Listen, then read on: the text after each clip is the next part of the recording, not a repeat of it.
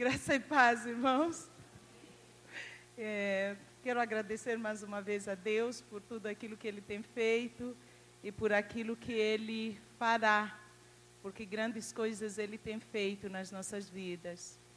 E essa tarde eu estava pensando em tudo que Deus está fazendo, que Deus está operando e vendo como o cuidado de Deus é tão grande e conversando até com a dona Esther, algumas coisas, eu estava falando para ela que aprendi a realmente deixar todos os meus fardos aos pés do Senhor, porque antes sofria demais, aquilo que eu estava compartilhando aqui de manhã.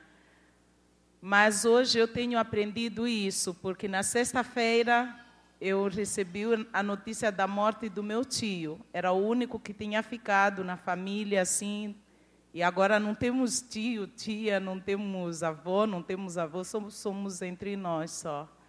E ontem me disseram que a minha irmãzinha mais nova está muito doente. Ela tem AIDS. E a minha mãe faleceu, eu não estava lá meu tio faleceu, não estava lá, minha tia faleceu, não estava lá, meu primo faleceu. É uma história marcada assim de mortes. Mas eu olho assim e falo, Deus, adianta eu me desesperar? Não, que eu não posso fazer nada. Então eu posso descansar em Ti e saber que Tu és o meu Deus, Tu és o meu Senhor.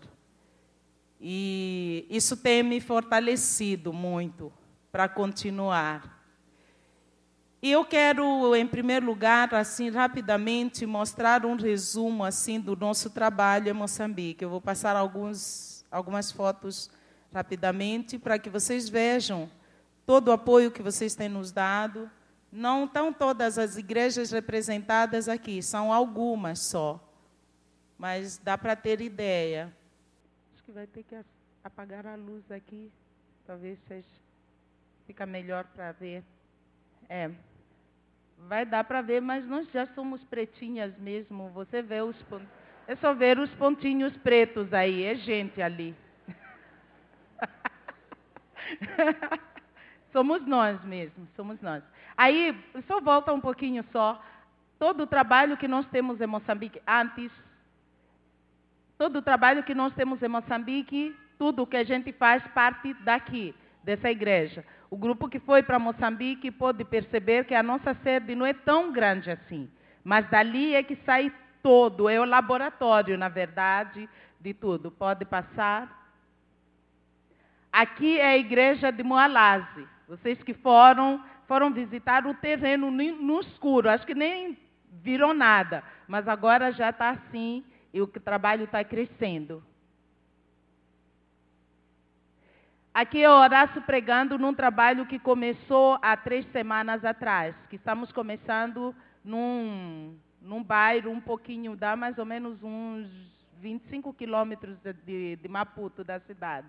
E nós tiramos um grupo da igreja. Lá nós trabalhamos assim, você quer ou não quer, chega um momento que a gente junta aquele grupo, tem que sair, tem que crescer e tem que trabalhar e evangelizar. Então, esse é o trabalho que Horas começou há, pouco, há poucas semanas. Então, está funcionando aqui é casa de uma irmã, nesse lugar, e ela emprestou a garagem da casa dela e já começou. É o mesmo lugar, pode passar. Aqui é Mutsekwa, aonde os irmãos foram, alguns ficaram pelo caminho, mas depois chegaram. Então, o trabalho de Mutsekwa, graças a Deus, já não precisa chegar lá e limpar o terreno. De tanto ser frequentado, já está bom assim, a igreja está funcionando ali. Ah, volta lá só um pouquinho. Aquela irmãzinha que está no canto de blusinha amarela é a avó Marta. É a que fez a oração para o grupo e falou: Deus, leva elas, eles em segurança, mas se o avião cair, a gente vai ficar triste. Esse é, é, é, são as crianças do projeto, uma parte, e ali nós estamos usando agora também para abrigar o, como uma sala para crianças, já que a escola é muito pequena. Pode passar. Essa é a igreja de Catembe, de Chamisava, onde também tem um projeto. Esse é o grupo que foi tirado da sede há três semanas atrás para começar um novo trabalho em Matolagada. Então, esse grupo aqui, esse foi o dia da despedida para que esses irmãos aqui começassem um, um novo trabalho em Matolagada. Aqui o momento do almoço com as crianças. Essa igreja de Congolote. Em termos de templo, mesmo em termos de membros, essa nossa igreja aqui é maior que a sede. Então, e tem crescido muito.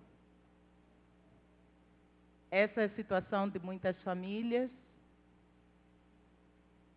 Temos famílias, além de assistirmos as crianças dando almoço, temos muitas famílias que e, têm problemas de HIV e tomam antirretrovirais, mas eles não têm, medica não têm comida. Então, o medicamento fica muito pesado para eles. Então, tem, tem momentos em que, em vez de oferecermos almoço, a gente divide o que tem e a gente compra alguns produtos. Essa é a cesta básica mais rica que você já viu na vida. Né? Então, conseguimos dar, sabemos são três pães ou dois pãezinhos ali, mas quando nós conseguimos fazer isso, nos sentimos muito gratos a Deus. Esse é um casal com os filhos, ele é, tem, é portador de deficiência. É, o, aquele casal, os dois têm AIDS. Essa família também é aquela, é, não é mãe dessas, dessas crianças, é avó, e ela também tem AIDS. Todas essas famílias que passam aqui são famílias que o, e, a, os pais ou os, as avós têm AIDS. Essa também, aquela mulher tem AIDS e essas crianças foram abandonadas pelos pais e deixadas para essa mulher. Ela mora ali, de, alguém deixou ela morar ali de favor e não trabalha, não tem condições, então nós assistimos essas crianças. No dia que o Horácio foi lá para dar o, o, a cesta básica no, no mês passado, esse menininho aqui, ele tinha desistido de ir para a escola por causa da fome. E quando chegou lá, ele ficou muito feliz, foi fazer o arroz e prometeu para o Horácio que ele voltaria para a escola. Aqui também, essa família que a avó tem AIDS. Essa é a cesta básica. Essa mulher aqui, ela é surda e muda e tem AIDS também e já perdeu dois filhos. Nesse ano morreram dois filhos dela. Aí as crianças no projeto, né, dançando. Esse foi o dia que o Horácio foi, que levou alimentos e aí a, o menininho já foi lá para cozinhar, para poder comer e estava feliz para voltar para a escola. Essa é uma família também de 12 irmãos albinos. E ficam, vivem com a, com a avó. O, a, o pai faleceu. E a mãe é que tenta trabalhar, mas a, a, maior, a maior parte do tempo ficam com, com a avó. Então, além de a gente ajudar no que a gente pode, material escolar, às vezes é, uniforme escolar também para as crianças, então nós sempre tentamos fazer aquilo que, estiver, que está ao nosso alcance. E uma coisa que nós pedimos, há uma onda em Moçambique, já desde o ano passado, uma coisa maligna, maligna mesmo, onde as pessoas que não conhecem Deus, que vivem na feitiçaria, acham que matando os albinos e usando os órgãos dos albinos, eles vão enriquecer ou eles vão ter não sei o que. Então são caçados. E nós temos orado e temos assistido de perto essas crianças, porque podem ser levados a qualquer momento. E nós temos orado e pedimos que estejam orando por eles também é uma criança. Essa é a realidade. Crianças pequenas que vão carregando o que acham para poder vender pelas ruas, alguma coisa assim. Então carregam muito peso. Esse é o irmãozinho da outra menina. Aqui é uma parte das crianças do projeto também que estão na escola. Essa é a avó das duas, das duas crianças albinas. Esse é um novo lugar também, que há um mês começamos a igreja. Na verdade, o lema da igreja é igreja gera igreja, pastor gera pastor, ovelha gera ovelha, então as igrejas têm que gerar outras igrejas. E essa igreja, então, está sendo gerada pela igreja de Congolode. As igrejas estão gerando outras igrejas.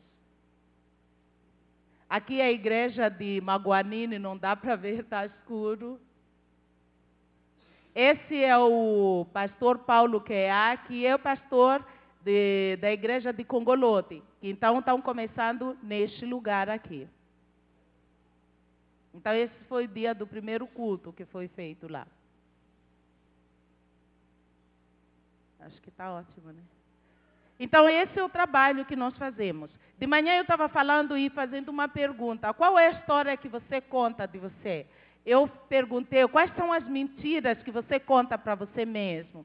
E por um tempo eu tinha parado de falar da minha história. Porque a história da minha vida é muito triste, é marcada assim por muita dor e muito sofrimento. E em algum momento eu cheguei pensando, eu falei, mas eu ficar falando da minha história é muito chato, porque parece que eu estou voltando a trazer essas coisas para mim. Mas em algum momento Deus a trabalhou na minha vida, quando eu fiz um curso que me ajudou muito a olhar para a minha história e ressignificar a minha história. E aí eu lembrei, na verdade, que eu sou resultado da minha própria história. Ainda que ela tenha sido tão triste, ainda que ela tenha sido difícil. E eu me lembro não sei se eu já contei aqui como que eu comecei o projeto, mas quando eu comecei o projeto, eu fui para Catembe e decidi fazer um bolinho. Eu falei, eu vou levar esse bolinho depois do culto, as crianças que estiverem lá, eu vou dividir para que essas crianças possam comer um bolo. Quando eu cheguei lá, eram muitas crianças, o meu bolinho era bolinho mesmo. E terminou o culto, eu não sabia como fazer. Aí fui dividindo, sabe, aquele milagre que vocês viram. Aqueles pedacinhos pequenos, eram muitas crianças. E aí eu distribuí, dei para elas um pedacinho assim na mão. Elas comeram, terminaram de comer, elas queriam mais, mas eu não tinha outro bolo. E aí elas saíram dali e foram para um canto numa, debaixo de uma árvore e elas se reuniram. E fizeram uma fila e começaram a cantar o meu nome. Vinham em fila e chamavam o meu nome. Marta, pedimos o bolo. Tia Marta, pedimos bolo. Elas vinham dançando assim. Eu comecei a ouvir aquela voz das crianças. Foi impressionante o que aconteceu comigo. Porque naquele momento aquilo me tocou de tal maneira que eu comecei a chorar, porque eu não ouvia a voz daquelas crianças. Eu ouvia a minha voz e a voz das minhas irmãs. O quanto nós tínhamos chorado, o quanto nós tínhamos sofrido. Então eu entendia perfeitamente o que elas estavam dizendo. Eu entendia muito bem o clamor dela, delas, porque afinal de contas eu sabia o que, que era isso. Esses dias eu estava falando para alguém, falando, a minha história, ela mudou, porque Deus mudou a minha história. E Ele continua mudando essa minha história. Por quê? Porque por muito tempo tive o desejo, um sonho de dormir dentro de uma casa, porque tinha que dormir na fila da padaria todos os dias. E ali eu vi muitas das minhas amiguinhas sendo estupradas, violentadas ali. E ali o Senhor me guardou. Me lembro que muitas vezes eu ficava com tanto medo e eu saía dali correndo, ia nos prédios perto, eu entrava ali no escuro, no meio das escadas, e eu dizendo: Eu vou me esconder aqui para que ninguém me ache. Mas hoje comecei a pensar e percebendo como Deus foi tão fiel, porque ali não era o lugar ideal para eu me esconder, era o lugar ideal para que alguém me estuprasse, me violentasse, me matasse, me deixasse ali. E Deus me guardou mais uma vez.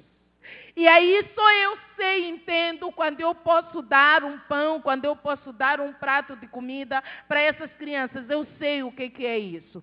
E alguém diz, Mata, que interessante você falar isso. Porque eu, na minha infância, eu chorava para minha mãe para me deixar dormir na rua, ou pegasse uma tenda para dormir fora, porque eu queria experimentar o que é isso de dormir fora. Falei, é, realmente é muito diferente. Hoje eu olho para a minha história, não conto, quando eu choro, não choro de tristeza ou de lamentação. Eu choro o quanto essa história me tornou na mulher que eu sou hoje. O quanto essa história me construiu. O quanto essa história, por muito tempo, eu não quis olhar para ela. E ela tornava-se uma história muito triste para mim. E eu andava encurvada, como que eu vou falar para você nessa noite? Sobre a mulher que andou por muito tempo encurvada. Mas Deus teve misericórdia de mim. E hoje eu posso dizer, sou muito feliz. E sou muito grata a Deus. E tudo que eu faço, eu faço com intensidade. Tudo que eu faço, eu faço com gratidão. Sabe, eu estava vendo esses dias e dizendo que os estudos dizem que é, quem consegue agradecer por dia cinco minutos, não importa se essa pessoa é cristã ou não, ela vive melhor. Ela se beneficia disso da melhor maneira, ela consegue atingir até os seus objetivos, pela gratidão que tem, de por dia acordar e dizer muito obrigado, agradecer. Isso é muito importante. Mas muitas vezes nós estamos murmurando, estamos chorando, estamos insatisfeitos e nada nos agrada, nada nos agrada, nada nos agrada. De tal maneira que até na presença de Deus, nada nos agrada. Torna-se apenas um momento muito cansativo. Então, nessa noite, eu quero agradecer a Deus por aquilo que Ele fez na minha vida, pela história que eu tenho hoje. E hoje, mais do que nunca, estou muito feliz. Em alguns momentos eu andei e procurei ajuda, né? E para o projeto das crianças. Em alguns lugares, hoje já não levo mais o folder das crianças do projeto, porque em alguns lugares eu cheguei e simplesmente o pastor falou: ah, você vai falar do trabalho em Moçambique? Vou, vou falar. Ah, você tem alguma coisa para entregar? Então eu falei, eu tenho um folder, caso alguém precise. E o pastor falou, não, você não pode entregar isso aqui, porque quando você entregar para os clientes, os clientes têm outros outras prioridades para contribuir. Eles não podem contribuir para mais nada, então você não pode entregar. Aí eu falei, Deus, não vou levar mais esse folder, eu vou ficar assim mesmo. Se o Senhor quiser sustentar, vai continuar sustentando. E aí não levei mais o folder. Mas o que acontece é que até hoje, mesmo com lutas e tudo, na medida do possível, Deus tem provido. Por isso que eu falei de manhã, eu quero poder tirar daquilo que o Senhor tem me dado, daquilo que o Senhor tem me permitido, para que eu aprenda e colocar em prática, eu mesma poder dar para aquelas crianças. Porque eu sei, só eu sei o que eu passei. Porque esse Deus é maravilhoso. Ele transforma. De manhã eu quis falar, mas eu acabei até esquecendo, porque a igreja ajudou para comprar uma máquina de blocos. Eu quero dizer que esse dinheiro, esse valor da máquina continua guardado, nós guardamos. Não conseguimos até agora comprarmos a máquina. Por quê? Na África do Sul, onde nós queríamos, não encontramos a máquina do jeito que nós queríamos. É uma máquina que nem compensa comprar. Essa máquina só na China. E para importar a máquina, você tem que ter pessoa lá, o importador, que conhece muito bem, que vai avaliar a máquina, vai ver que a máquina é boa e poder levar para Moçambique, importar para Moçambique. Caso não, corremos o risco de importar uma máquina que pode chegar lá sem funcionar direito e não temos como reaver o dinheiro, não temos como devolver a máquina. Tentamos até o, o neto nos ajudou um pouco e pedimos para que ele visse isso, mas ficou inviável. Então, até agora estamos à espera. Mas esperamos que Deus possa nos direcionar para podermos fazer aquilo que seja melhor. Então, nós estamos muito gratos a Deus. Eu me lembro que alguns irmãos até me perguntaram sobre essa máquina. Então, nós temos lá, guardamos esse valor. Não porque é fácil, é muito difícil guardar dinheiro. É Moçambique, principalmente. mas temos guardado. Eu não sei, acho que tem uma foto que não chegou, mas não estamos fazendo um poço artesiano é Boquiço, que é um lugar que nós queremos começar a igreja lá, está muito seco, as pessoas não têm água lá, e nós conseguimos, uma igreja nos, nos ajudou para abrir o poço artesiano. Com essas mudanças, nós de, decidimos fazer a primeira parte, então nós fizemos, foi achada a água e tudo, agora o que falta é conseguirmos comprar a bomba, interna e colocar, podermos colocar uma estrutura e tanques de água para poder socorrer aquela situação daquela comunidade. Mas eu creio que Deus vai fazer sempre o melhor. Ele proverá da melhor maneira. Então, isso é que nós estamos fazendo e gratos a Deus por você fazer parte dessa nossa história, por você poder nos ajudar a continuar mesmo em meio a muitas dificuldades. Então hoje sou muito grata a Deus. Alguém falou para mim, disse Marta, a sua história, você pode escrever um livro. E me incentivou para fazer isso. Ela falou assim: escreva a sua história. Escreva, porque eu vou te ajudar a lançar esse livro. E aí me animei. Comecei a olhar para a minha história como uma história que pode ajudar alguém. E agora estou muito animada para escrever a minha história. A mesma história que eu não conseguia olhar para ela. A mesma história que eu não enxergava. A mesma história que eu não tinha coragem para olhar. Eu posso olhar e ver que foi uma história muito linda, escrita pelo dedo de Deus, para me tornar na pessoa que eu sou hoje. Eu gostaria de compartilhar a palavra de Deus com vocês, em continuidade daquilo que nós estávamos falando de manhã. pedi para me jogar uma pedrinha, porque como não me falou o horário, aí qualquer coisa joga uma pedrinha. Pode não ser pedrinha, um papelzinho. Mas eu gostaria de continuar falando sobre aliviando as bagagens. E esta noite eu gostaria de compartilhar a palavra de Deus com vocês em Lucas 13, do versículo, vamos ler do, a partir do versículo 10 até o versículo 17. Esse trecho fala da cura de uma mulher enferma. E a palavra de Deus diz o seguinte: Ora, ensinava Jesus no sábado numa das sinagogas, e veio ali uma mulher possessa de um espírito de enfermidade. Havia ali, havia já 18 anos. Andava ela encurvada, sem de modo algum poder endireitar-se. Vendo a Jesus, chamou e chamou-a e disse-lhe: Mulher, estás livre da tua enfermidade. Impondo-lhe as mãos, ela imediatamente se endireitou e dava glória a Deus.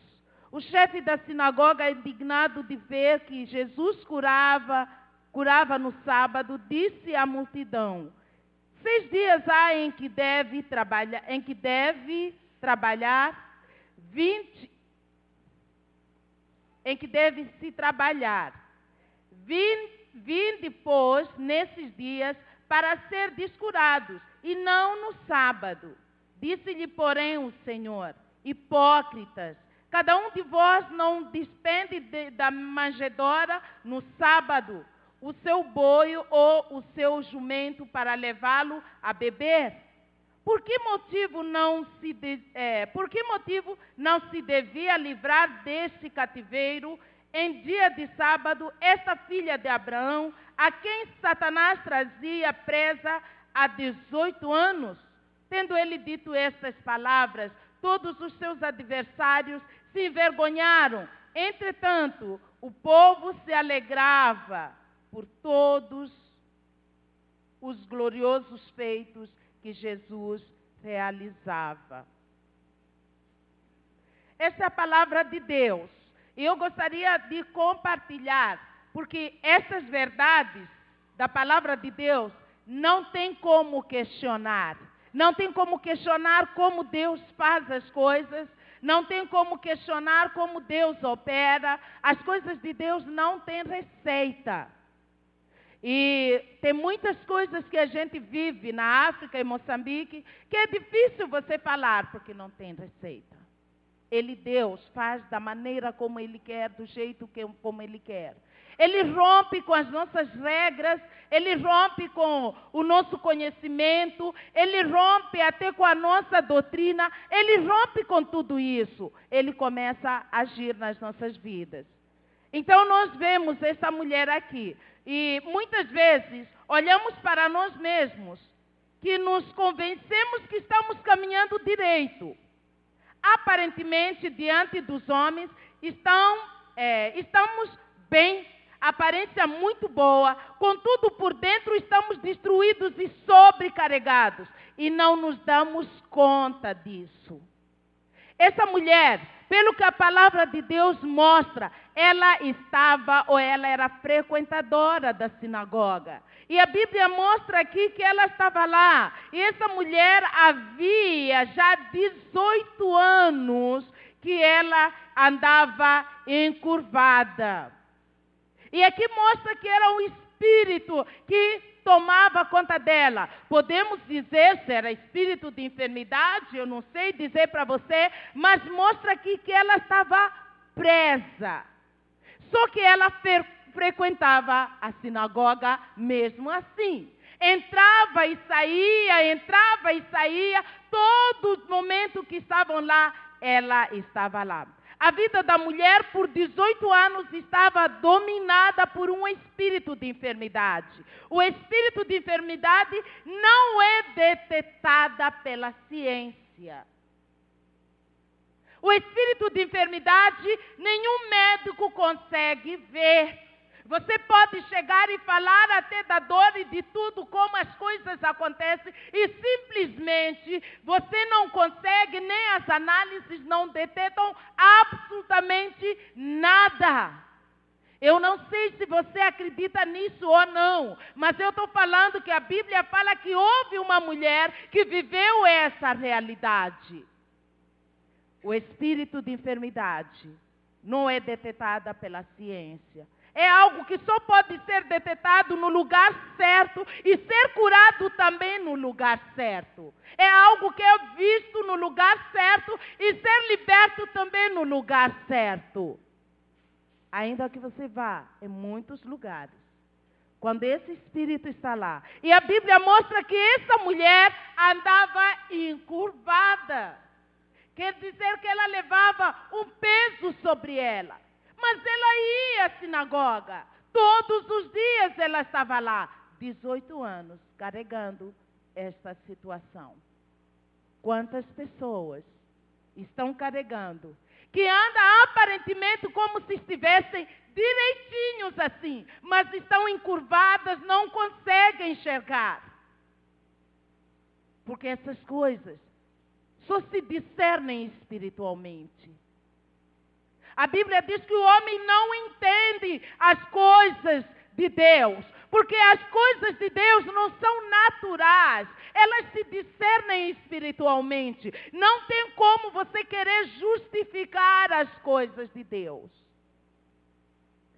Não posso saber o porquê essa mulher ia e voltava, ia e voltava e não conseguia essa libertação na vida dela. Da mesma maneira que ela tinha o espírito de enfermidade que levou a andar encurvada por 18 anos, certamente que podia ter outras cargas na vida dela, outras bagagens na vida dela. Mas Jesus sabia que, sendo aliviada e liberta do espírito de enfermidade, todas as outras estariam sendo superadas, todas as outras cargas que ela trazia podiam ser curadas. Porque Deus, Ele conhece o ponto certo. Às vezes nós falamos assim, a pessoa tem tantos projetos e tem tantas coisas, e fala, Deus, me ajuda, Senhor, age nessa área, coloca todo o plano e coloca diante de Deus. Senhor, coloca aval naquilo que eu quero. Só que Deus sabe que resolvendo essa situação não significa como que é? Significadamente. Necessariamente, obrigada, português é muito difícil, era mais fácil eu falar em Xangana. Mas não tem como necessariamente que todas as coisas serão resolvidas, porque Deus sabe o que Ele pode alavancar, que através disso todas as coisas poderão dar certas. Às vezes nós invertemos as coisas e pensamos que Deus agindo aonde eu quero, do jeito que eu quero, todas as coisas vão dar certo. Mas não, porque existe o lugar certo, o momento certo e o, o jeito certo. E aonde Deus quer alavancar. Que aqui Ele sabe que com isso aqui, tudo isso, tudo vai acontecer. Como que aquela mulher podia sonhar com outras coisas se ela tinha um espírito de enfermidade? O espírito de enfermidade automaticamente prendia ela de poder desenvolver em outras áreas. Mas era necessário que houvesse uma libertação nessa área para que ela pudesse olhar, para que ele pudesse ter força para olhar para outros lados. Talvez na sua vida existe uma área em que está presa de tal maneira e você não presta atenção nisso. E Deus quer exatamente tocar nessa área para que todas as coisas possam deslanchar. Mas sabe, você consegue enxergar? Você consegue identificar? Ou você simplesmente está indo, fazendo cada coisa, aquilo que dá para fazer, vai fazendo? Ou você está na casa do Senhor, mas você se acostumou tanto que isso tornou-se tão normal. Eu fico pensando, eu estava pensando nessa mulher, entrando e saindo. Isso de andar encurvada passou a ser tão normal para ela, porque quando você vê que, mesmo quando Jesus chega lá, não foi ela que foi para Jesus e diz: Jesus, eu preciso que o Senhor me toque. Não foi ela. Ela já tinha se conformado com isso. Jesus é que viu e olhando para aquilo que era naquela altura nas sinagogas, pelo que os estudiosos mostram, que as mulheres ficavam lá atrás. Os homens, os mais sábios, os fariseus, os outros ficavam mais à frente. Jesus, mesmo estando ali, ele pôde olhar e enxergar aquela mulher que estava lá atrás e disse: Vem aqui, porque eu tenho algo para fazer na sua vida. Desse jeito que você está, não vale a pena. E nessa noite pode ser que Jesus olhe para você. Sabe aquela parte que está tão amarrada? Sabe aquelas situações em que nós, como eu estava dizendo de manhã, na psiquiatria, o que eu descobri, que muitas pessoas que se falam crentes surtam demais, porque vão guardando. Não, eu vou orar e tal, não conversa, não trata, não tem com quem conversar, vive numa solidão tremenda e chega um tempo que não dá mais conta e a pessoa surta simplesmente. Homem e mulher, marido, e esposa, que muitas vezes chegam na igreja e todo mundo fica olhando, olha que casal lindo, que casal bonito, mas quando elas saem daqui, quando eles saem daqui, não se falam, não se tocam. É uma máscara apenas. Andam encurvados e não conseguem perceber que estão encurvados, estão na casa do Senhor, mas estão encurvados, estão cansados, um e o outro, tentando um dominar o outro, um tentando anular o outro, e o outro que é mais frágil tem que aceitar ser anulado, ser o que não é, andando encurvado.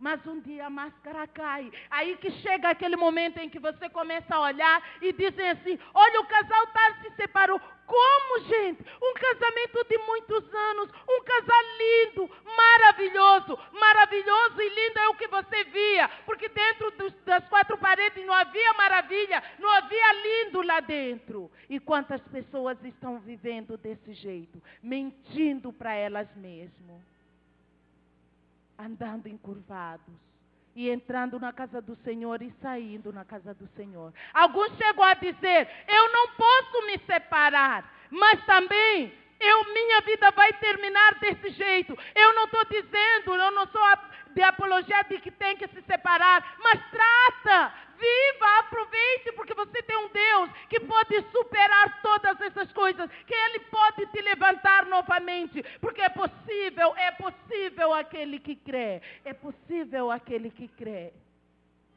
Mas algumas pessoas já não podem mais. Não dão conta mais de tratar. Estão encurvadas. Elas entram e saem. Entram e saem do mesmo jeito. Essa mulher levou 18 anos. Quantos anos você está levando?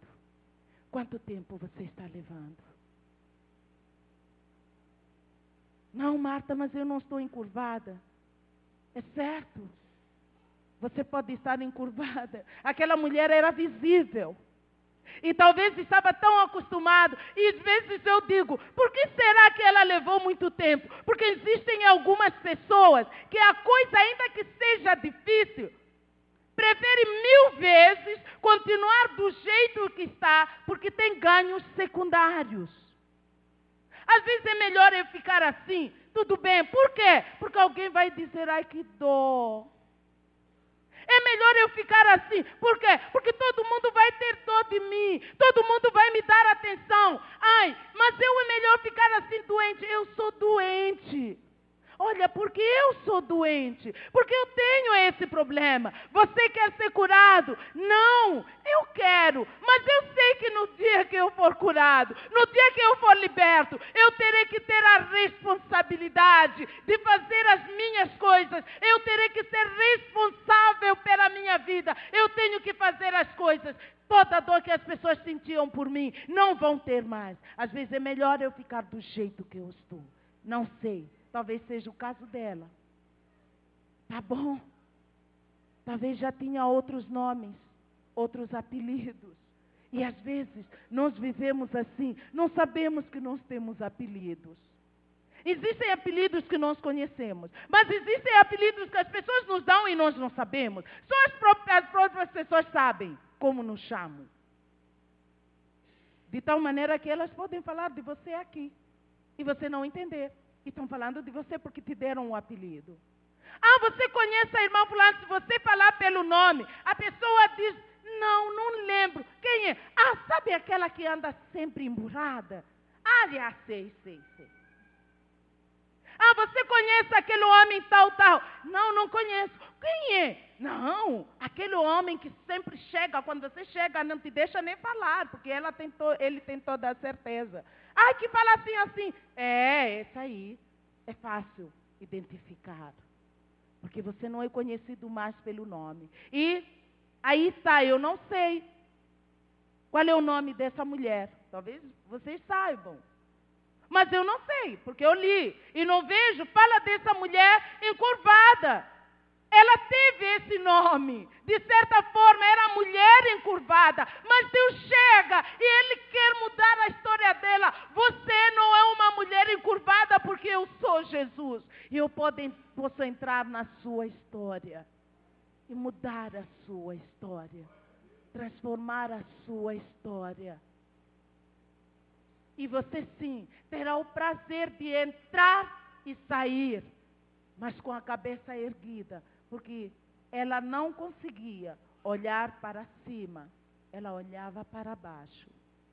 A gente estava conversando de manhã, eu falando, é engraçado, né? Como a maneira como nós sentamos, como nós pensamos, como nós nos posicionamos, ela interfere a maneira como nós vamos nos sentir, nos nossos sentimentos. Acho que muitas pessoas ou algumas pessoas sabem. Se você vai sentar numa cadeira, você encosta a cabeça assim e olha assim para baixo, é inevitável que você comece a refletir algumas coisas que daqui a pouco você viaja ali e comece a se sentir pensativo e até um pouco triste. Mas é muito difícil que você desse jeito, bem erguendo a sua cabeça, consiga pensar em coisas que te deixem mal. Porque essa é uma posição de, de, de, de, como posso dizer, que te empodera de certa forma. É uma posição que te leva a olhar ali. É uma posição que te abre o leque das coisas. Dificilmente alguém consegue chorar assim, olhando para cima.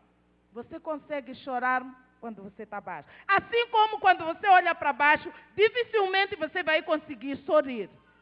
Porque é uma posição que automaticamente te leva para um certo sentimento. Então, cada posição que você fica vai te levar para um certo sentimento, vai te levar para um tipo de reflexão. Pode te levar para uma reflexão de tristeza, de medo, de desespero, ou uma reflexão de que Deus está comigo, ou uma reflexão, oh Deus, tu estás aqui, eu posso crer em ti.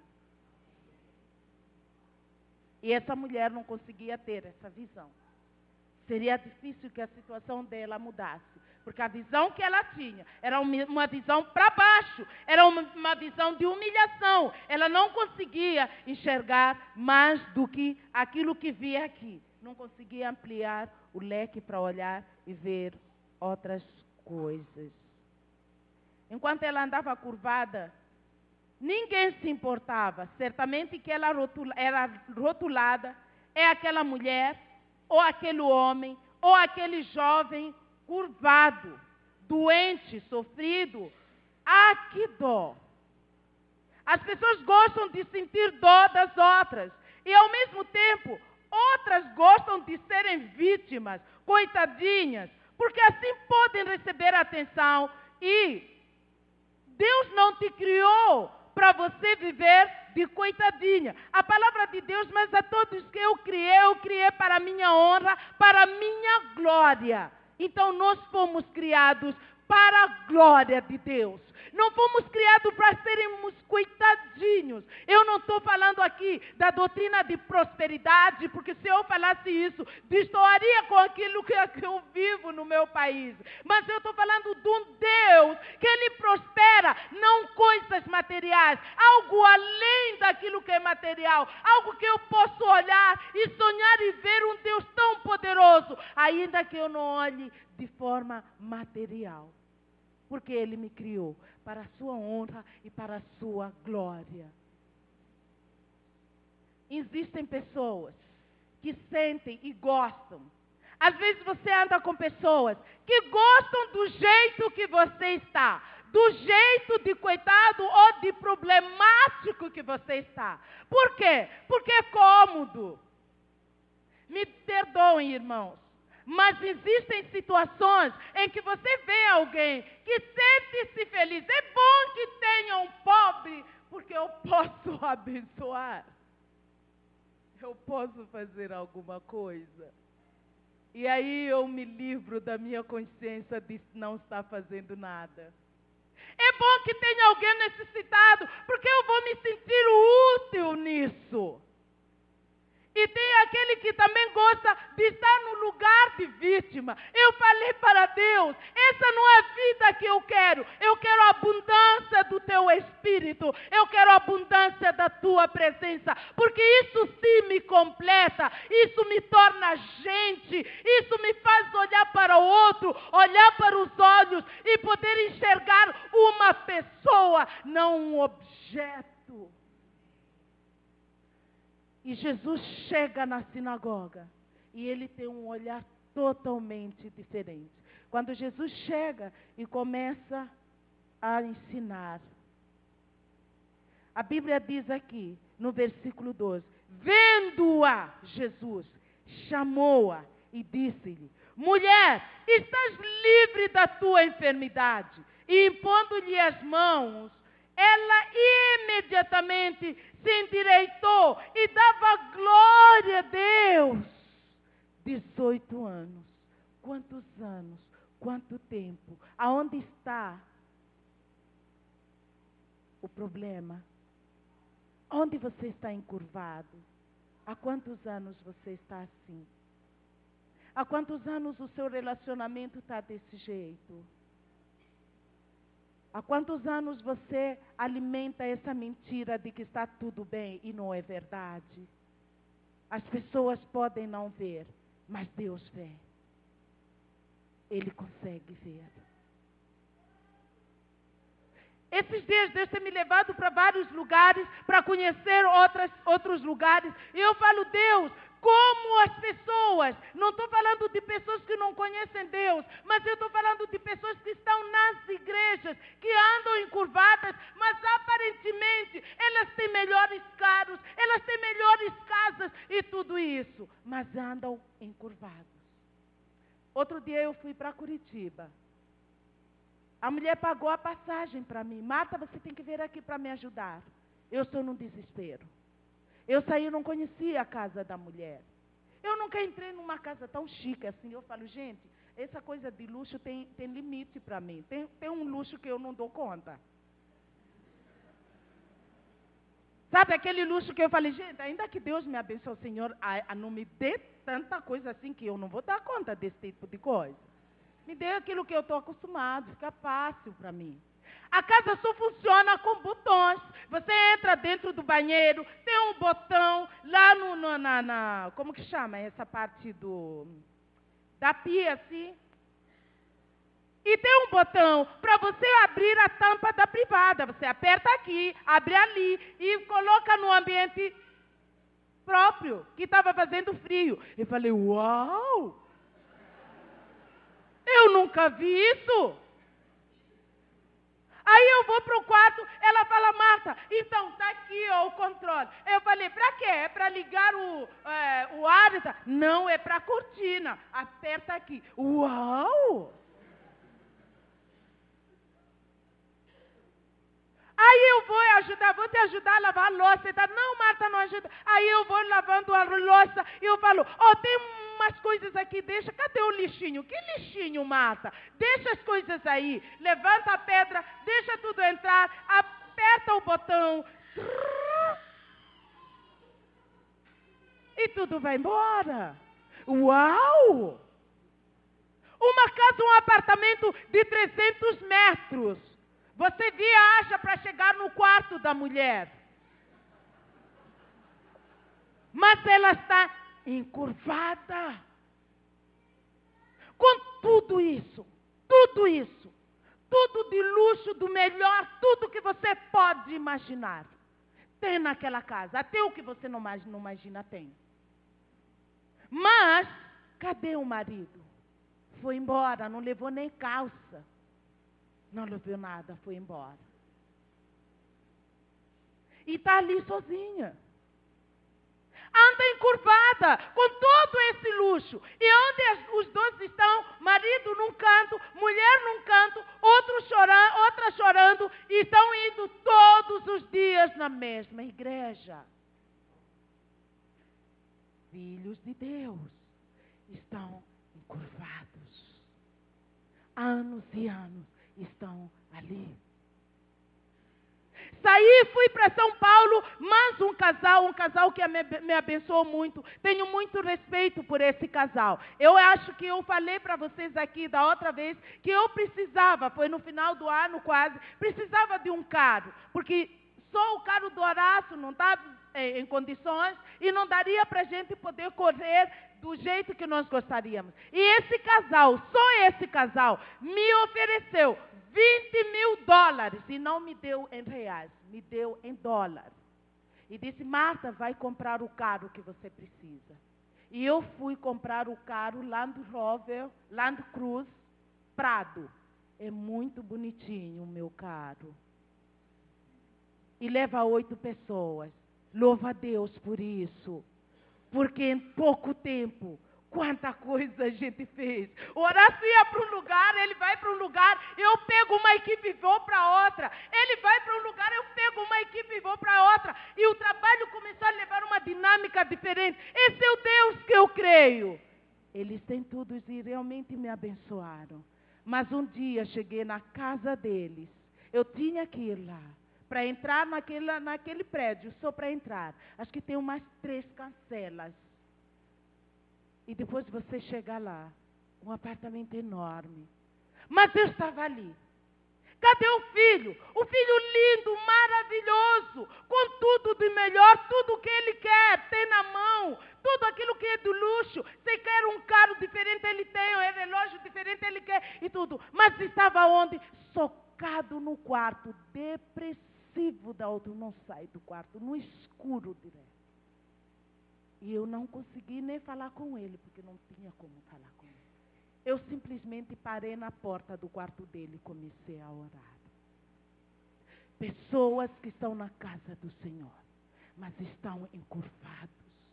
Eu estou falando isso, mas eu quero dizer: pode ser que nesta noite você saiba na sua família e na sua casa que existe uma parte encurvada na sua vida. Alguma coisa está acontecendo. O que eu quero dizer é que, da mesma maneira que Jesus chegou e olhou aquela mulher lá no fundo e disse: Olha, esse é o dia, já chega. Você precisa estar livre. Ele pode fazer com você.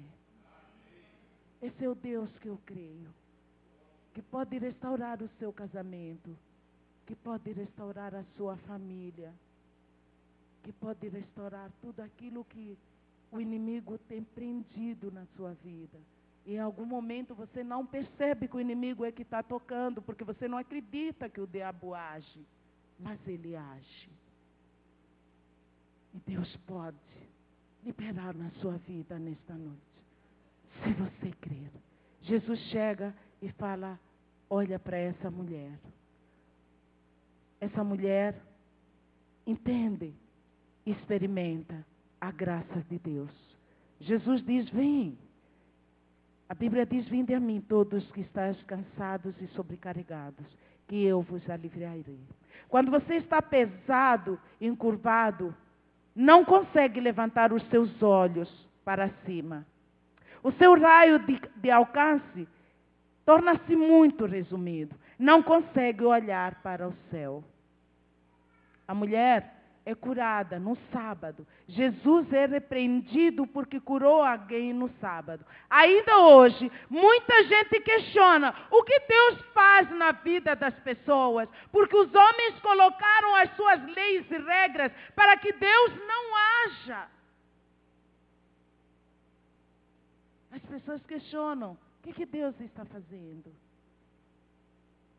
E Jesus diz para eles: se vocês podem liberar os vossos animais no sábado. Imagina essa mulher, que ela é filha de Abraão. Quer dizer, ela também era israelita, mas que estava presa. A Bíblia diz isso, que ela estava ali.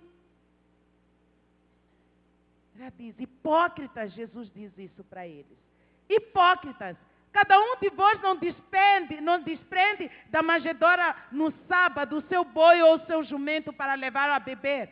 Por que motivo não se devia livrar desse cativeiro? Um dia, no, em dia de sábado, essa filha de Abraão, a que Satanás trazia presa há 18 anos. Satanás trazia essa mulher presa. Você vai ver que essa mulher não estava possessa. Ela não ia lá, não ficava possessa. Porém, ela estava sofrendo, porque o inimigo em alguma área prendeu. Ela não chegava lá, não gritava. E você vai ver que, da maneira como Jesus trabalha com essa, com essa mulher, é diferente quando ele libertou a, a, aquele menino que o pai foi para os discípulos e não conseguiam libertar aquele menino. Onde diz que Jesus libertou, ele, ele, ele convulsionava, gritava. No caso dessa mulher, Jesus fala e simplesmente ela levanta assim. Quando Deus age, as coisas são muito fáceis. Quando você quer agir por você mesmo, as coisas são muito difíceis e levam anos e anos. Talvez hoje você possa decidir parar de lutar com as suas próprias forças. Talvez você possa decidir tirar a sua arrogância, o seu orgulho. E possa deixar a máscara cair e deixar Deus agir sobre a tua vida. Porque Ele é um Deus que age. E Ele quer te endireitar. Ele quer que você realmente possa dizer: Jesus é o Senhor. E falando a verdade. Porque se não for assim, não tem como você continuar. Quando você está pesado, não consegue olhar para o alto. A mulher é curada no sábado e as pessoas começam a murmurar. E você percebe que no mesmo lugar onde ela frequentava, algumas pessoas comemoraram a libertação dela, algumas pessoas não gostaram. Não é diferente hoje. Isso não é diferente até na casa do Senhor. Talvez aqui não aconteça, em alguns lugares que eu conheço acontecem. Que algumas pessoas não se alegram com a alegria dos outros. Chegar ao ponto de algumas pessoas falar: Eu não vou testemunhar o que Deus faz na minha vida. Parece que tem pessoas que nem gostam que eu fale. Por quê? Fica melhor eu do jeito que eu estou. Mas você pode testemunhar aquilo que Deus faz na sua vida, porque isso edifica outras pessoas e faz com que as pessoas vejam um Deus do impossível agindo sobre a tua vida. Não é orgulho você dizer o que Deus está fazendo na sua vida, é você dizer, testemunhar o que Ele realmente é na sua vida. Então essa mulher experimentou isso. Essa mulher ia há 18 anos no sábado e carregava esse fardo. Há quanto tempo você tem uma coisa torta na sua vida? Existem pessoas que há anos estão na igreja, mas continuam travadas, continuam chorando. O problema espiritual só se resolve espiritualmente, com atitudes espirituais. Não há conselho que possa te ajudar, a não ser você olhar e realmente enxergar e aceitar que eu realmente eu tenho essa dificuldade de colocar diante do Senhor, porque as coisas espiritual, espirituais se discernem espiritualmente. Essa mulher talvez tenha perdido a dignidade, a autoestima, nada que ela pudesse fazer para melhorar sua imagem adiantaria. Existem mulheres e homens sofrendo há tanto tempo que perderam a vontade de viver. Uns vivem pelos seus filhos. Outros continuam no casamento por causa dos filhos. E não porque tem mais prazer. Mas o que eu quero te dizer é que mesmo nessa situação, Deus é poderoso para fazer infinitamente mais. Para você experimentar algo novo, assim como é essa mulher. Pessoas que convivem com você há anos, não percebendo que você está encurvado. Ou seja, está encurvado, mas em muitas áreas da sua vida. Até pode ser que em outras áreas esteja tudo bem, mas uma área só, que acaba aprendendo todas as coisas. Deus, nesta noite, Ele pode ir exatamente nessa área e agir porque só Ele pode. Aonde o olho humano, a sabedoria humana não pode chegar. Aonde você mesmo não pode conseguir fazer. Só Ele pode nesta noite. Se você permitir e dizer, Senhor, eu estou encurvado nessa área. Eu preciso da tua graça. Não apenas Satanás que faz as pessoas ficarem encurvadas, mas o pecado também nos encurva. Se você for ver em Salmo 38, eu já estou terminando, Salmos 38.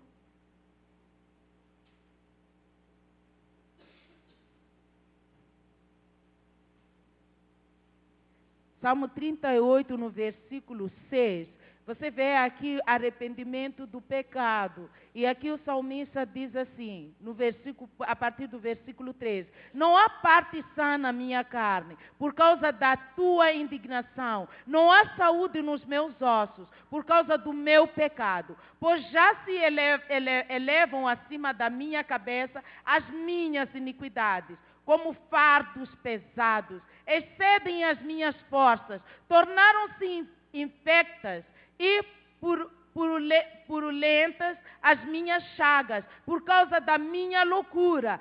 Sinto-me encurvado e sobremodo abatido, ando de luto o dia todo.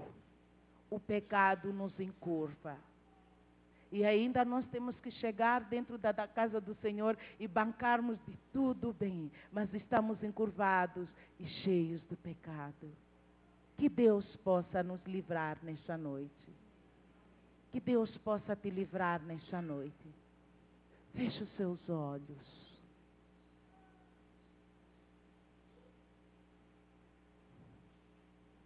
Onde está a sua dor? Onde que está travado? Onde que você olha, você se alegra e tudo, mas quando você pensa nessa área da sua vida, parece que a tristeza bate no seu coração. Senhor, eu tenho orado por muito tempo.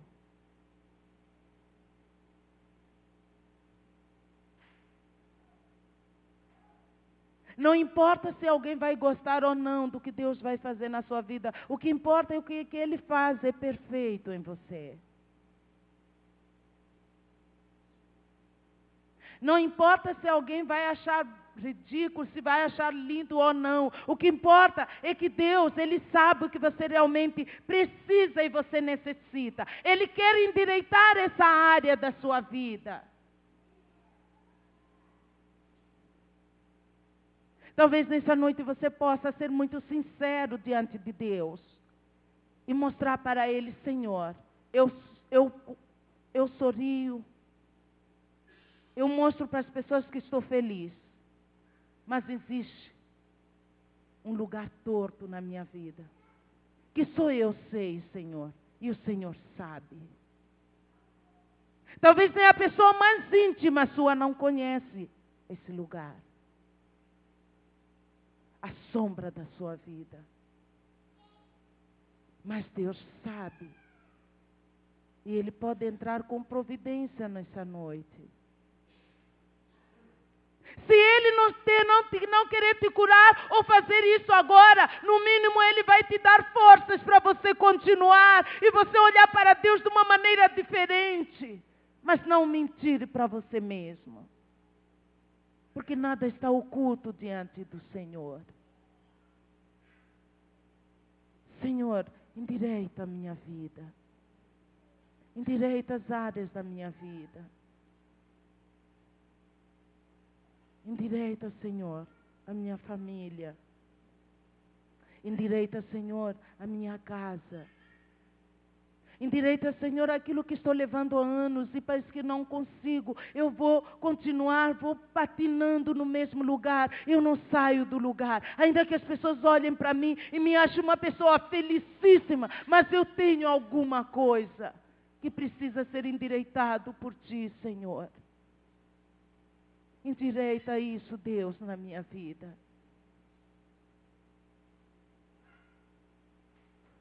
Pai, nesta noite eu te peço, porque eu sei, Senhor, que tu estás aqui.